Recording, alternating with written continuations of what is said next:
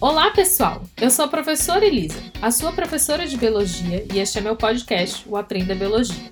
No episódio de hoje, vamos estudar a respiração celular, processo que acontece nas mitocôndrias das nossas células e que produz moléculas de ATP a partir de moléculas de glicose.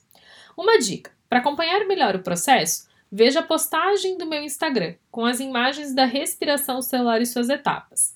Vou deixar o link aqui na descrição, combinado? Antes de começarmos a falar sobre a respiração celular, vamos conhecer a molécula de ATP. Ela é a moeda energética da célula e também pode ser identificada por adenosina trifosfato.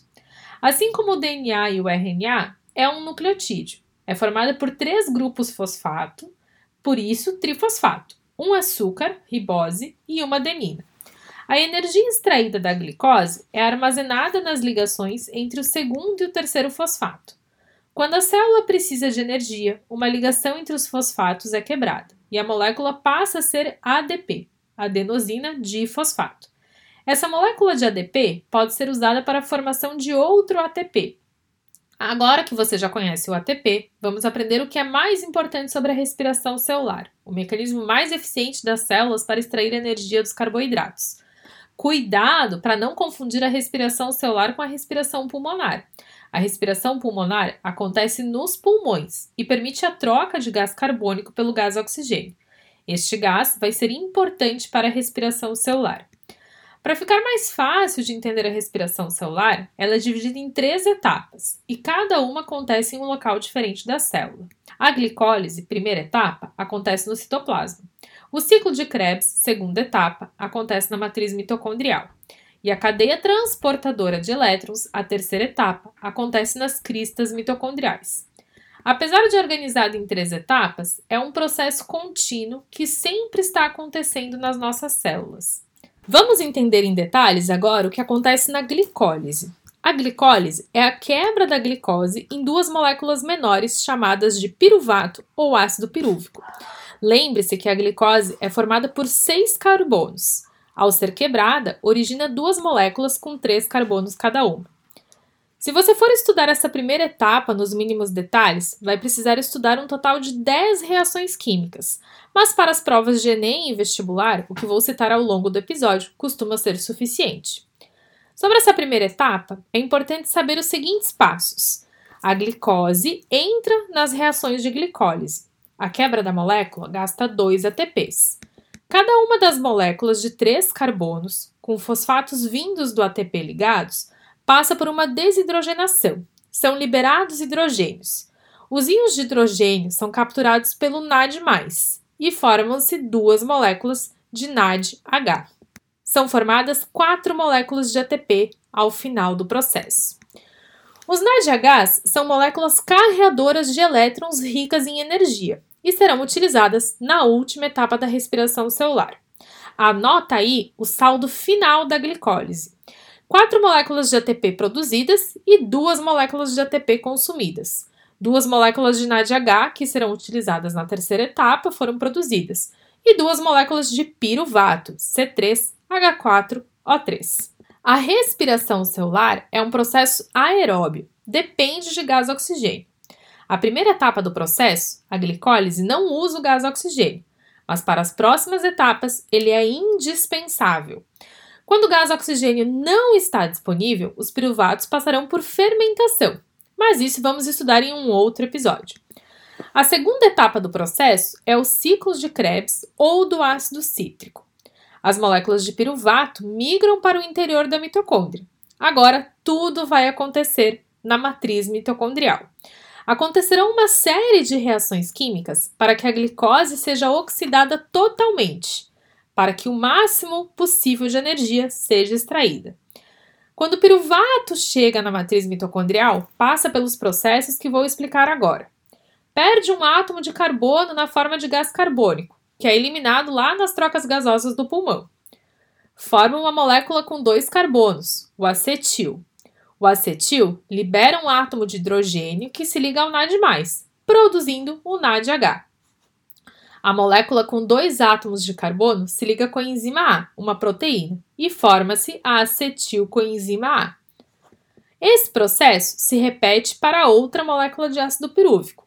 Pronto, a acetilcoenzima A entra no ciclo de Krebs para participar de mais uma série de reações.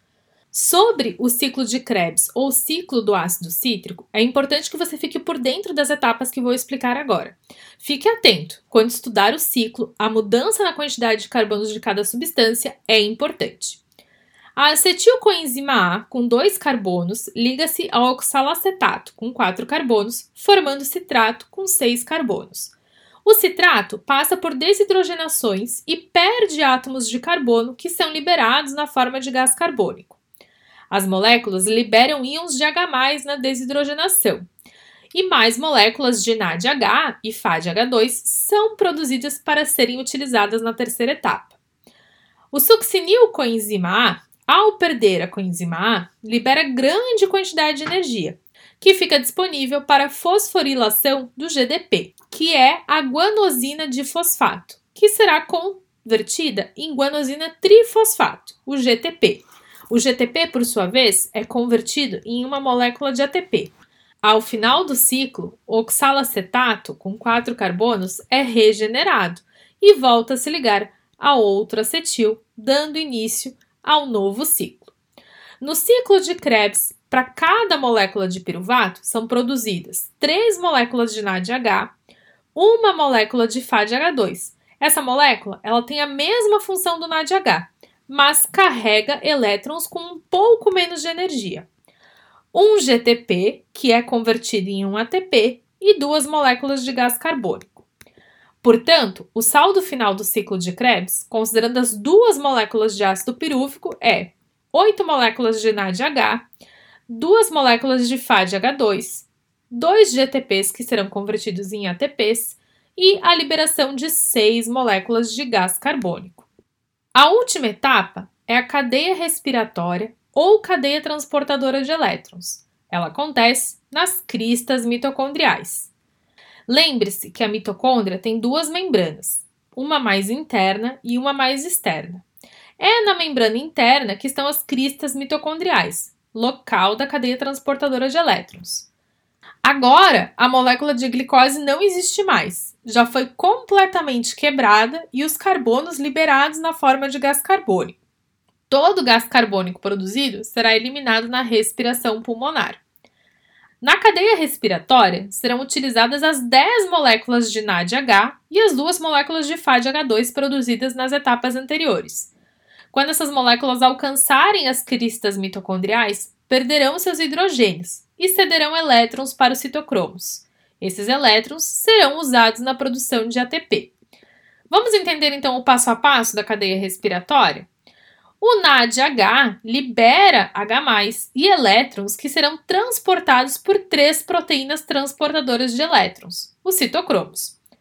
Cada vez que um elétron passa por uma dessas proteínas, o íon H+, é deslocado da matriz mitocondrial para o espaço intermembranas. O FADH2 irá liberar os íons de hidrogênio e elétrons que serão transportados por duas proteínas transportadoras de elétrons, os citocromos. A ATP sintetase permite que os íons de H+ retornem para a matriz mitocondrial. Cada vez que um íon passa por ela, ela se movimenta e uma molécula de ATP é produzida. Os elétrons restantes serão utilizados na formação de moléculas de água, o gás oxigênio é o receptor final de elétrons e se liga a dois átomos de hidrogênio. Na ausência de gás oxigênio, o processo não acontece. Então, o saldo de ATPs na cadeia respiratória é 3 ATPs para cada molécula de NADH e 2 ATPs para cada molécula de FADH2. Então, a gente tem 30 ATPs gerados por 10 moléculas de NADH e 4 ATPs gerados por duas moléculas de FADH2. Ao final de todo o processo de respiração celular, são produzidos 38 ATPs por molécula de glicose. 34 ATPs têm origem na cadeia respiratória e os demais têm origem na glicólise, que tem um saldo positivo de 2 ATPs, e no ciclo de Krebs, que tem um saldo de 2 ATPs. Fique ligado, algumas pesquisas têm mostrado que esse saldo de ATP pode ser diferente de um tipo de célula para outra. Para as provas de Enem e vestibular, considere o saldo de 38 moléculas de ATP. Parece complicado, né? Mas com o tempo você vai pegando conteúdo. Lembre-se de sempre fazer exercícios sobre os assuntos que você está estudando. E se tiver dúvidas sobre o assunto, me manda uma mensagem no meu Instagram, o arroba que eu posso te ajudar. E lembre de me seguir por lá. E também se inscreve no meu canal do YouTube, o Professor Elisa Dabil. Todo dia eu libero um vídeo novo para você. Um abração e até o nosso próximo episódio.